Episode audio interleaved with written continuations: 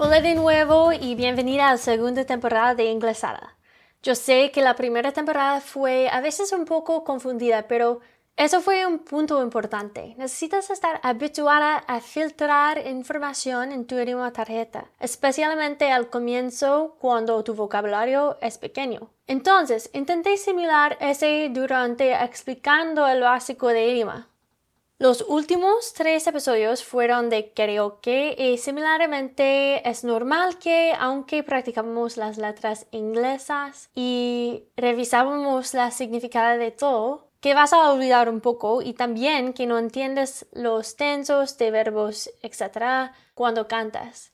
Pero como vas a repasar las letras muchísimas veces, todo va a estar grabado en la memoria y más tarde vas a estar más fácil aprender. Tu mente va a estar más preparada para la nueva información que de hecho no va a estar completamente nueva.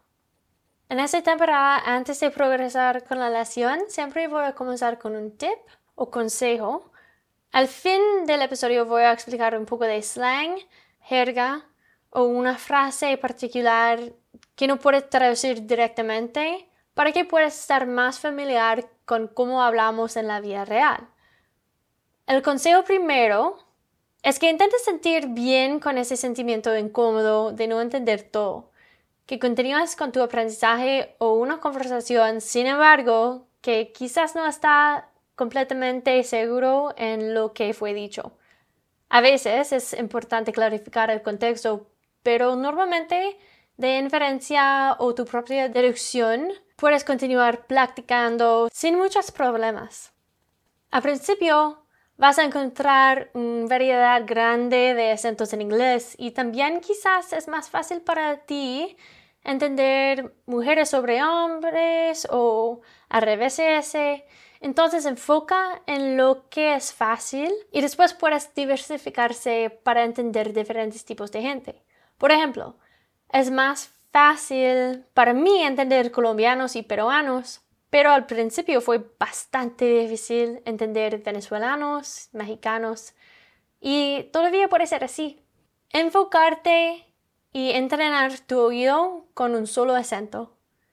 Eso va a hacer que puedas corregir tú mismo cuando no hay correspondencia de tu pronunciación. Mis consejos aquí son de evitar acentos con twang, como el acento tejano o un otro estado del sur de Estados Unidos, también Nueva Orleans, Inglaterra, el este de Canadá.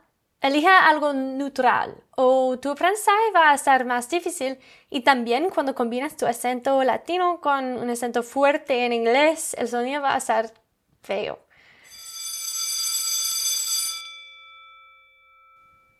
Aprendimos un montón en la primera temporada, entonces debemos practicar por un rato. ¿Puedes introducir tú mismo? Voy a esperar como siempre para que intentas y después voy a hacer el frase y quiero que repitas otra vez después, ¿ok? Voy a pedir la pregunta en inglés y también en español. Hi, nice to meet you. What's your name? ¿Sabes lo que es esa frase? ¿Lo que significa? Hi, nice to meet you. What's your name? Hola, es bueno conocerte. ¿Cuál es tu nombre? ¿Cuál es tu respuesta a esa pregunta? Para mí, my name is Aaron. Nota que en español no decimos cómo se llama. La traducción directa es How do you call yourself? Or what do they call you?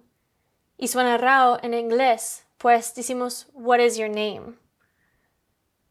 Segunda, es normal pedir ¿Cómo estás? ¿Puedes decir ¿Cómo estás en inglés? How are you? How are you? ¿Y una respuesta a esa pregunta?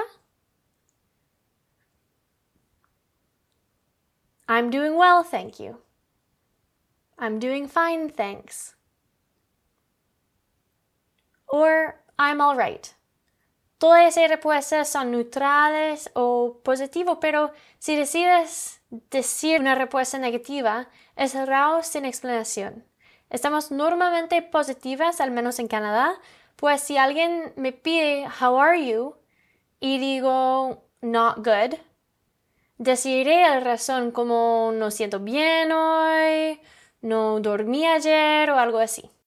Ok, revisamos saludos. ¿Cómo dices hola en la mañana?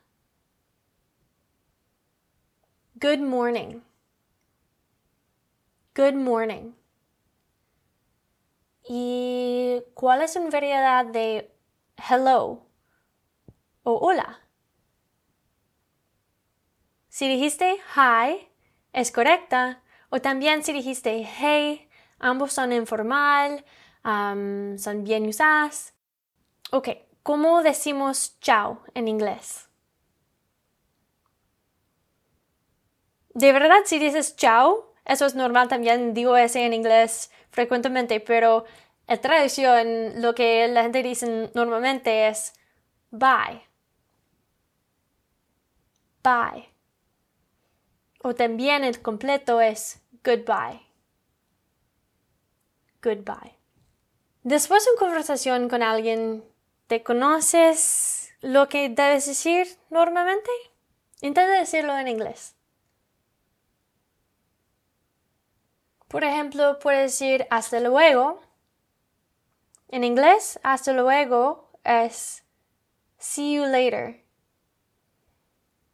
Otras opciones similares son see you soon, see you tomorrow, talk to you soon. Ok, nuevo tema. ¿Puedes pedirme de dónde vengo? Where am I from? You asked. Oh, I'm from Canada. Nota la palabra extra o. Esa palabra es una interjección y casualmente ponemos palabras así en inglés como en español. Palabras como bueno, pues, a ver, vale. Se llaman filler words. Filler words. F-I-L-L-E-R. Filler. Si buscas ese en internet, guardar los que te gusta para poner en conversaciones cuando necesitas un momento pensar en lo que quieres decir. Ese me ayuda mucho formar mis pensamientos en oraciones que tienen sentido. Pues dime, so tell me. So tell me, where are you from? ¿Puedes darme la respuesta en inglés? Where are you from? Ok, y la pregunta siguiente va a estar Do you live there? Do you live there? Quiero saber si vives en la ciudad o país de donde vengas. Bueno, si te vayas a una fiesta, por ejemplo, con tu esposa y hay gente allá que no se conozcan, ¿cómo puedes introduce her? Presentarle. Introduce her es presentarle. Imaginamos su nombre es Carolina. Hi, this is my wife Carolina. Carolina, these are my friends from work. Lo que dije fue, hola, eso es mi esposa. This is my wife. Y después es normal presentar a alguien a alguien y también hacer el revés. Entonces yo dije, Carolina, these are my friends from work. Ellos son mis amigos de mi trabajo. Ya sabemos que ser y estar son representados de una sola palabra. ¿Qué es? Esa palabra, bueno, ese, ese verbo infinitivo es to be. To be. Y soy estoy, los dos va a estar I am. Yo, I, am, estoy. O hay una conjunción I'm. I'm. Las conjunciones son I am, you are, she is, femenina, he is, masculino, we are, they are. Do you like conjugations? ¿Te gusta conjunciones? Sí, absolutamente, dijo nadie nunca. Pues necesitas estudiarles. Lo siento, Duolingo es bueno por ese, pero debes suplementarla con blogs y otros recursos de libros del internet. hay un poco de memorización que es necesario. So, if you don't like practicing conjugations, what do you like to do?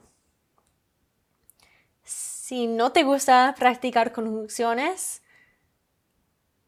¿qué te gusta hacer? Dime algo en inglés que te gusta hacer.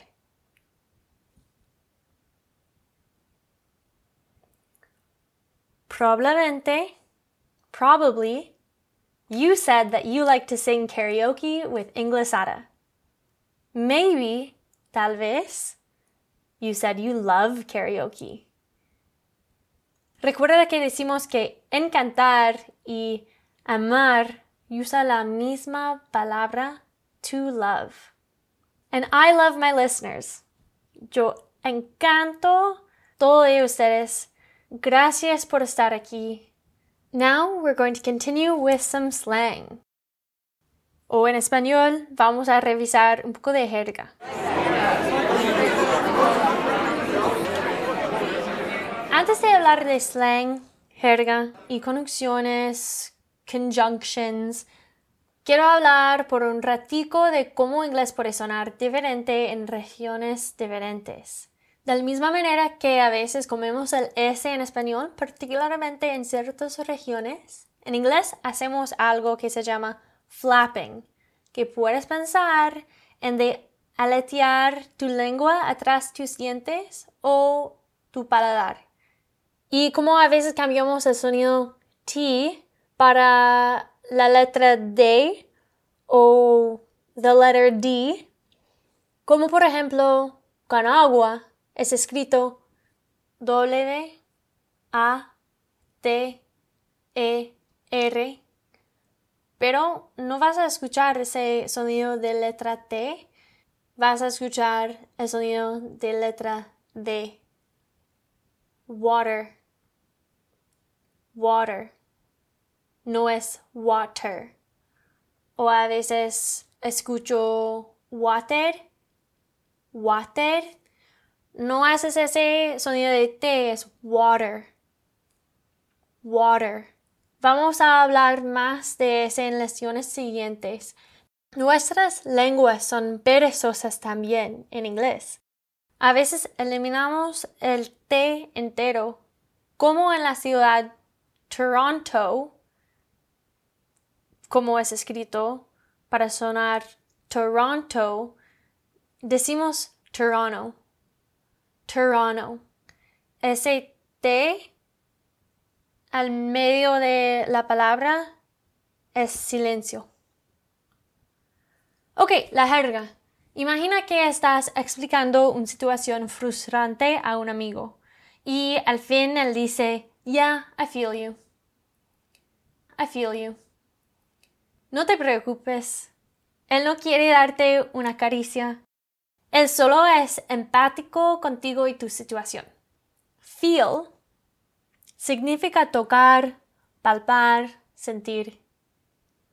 Por ejemplo, el otro día yo fui al salón y la esteticista me pedí, How are your feelings? Yo casi reí porque no usamos esa palabra así. Feelings, con un S al fin, es plural, plural. Ella quería pedir How are you feeling? sin un S al fin, ¿Cómo sientes? How are you feeling? Pero ¿por qué había un S al fin de feelings y también fue posesivo? Porque ella me dijo your feelings, posesivo, possessive, your, como mine. Sonía como ella quería saber de mis sentimientos personales, si fueron en buena condición o no. Como slang, I feel you, es como yo te entiendo. Tenía esa situación o emoción antes, I get you, te comprendo. Esa situación es cuando me encantan los blogs de Word Reference. Explican todas las situaciones cuando una palabra se cambia en contexto. Ok, eso es todo para hoy. Por favor, poner un like. Ese va a ayudar a otra gente a encontrar el show. Until then, see you next time.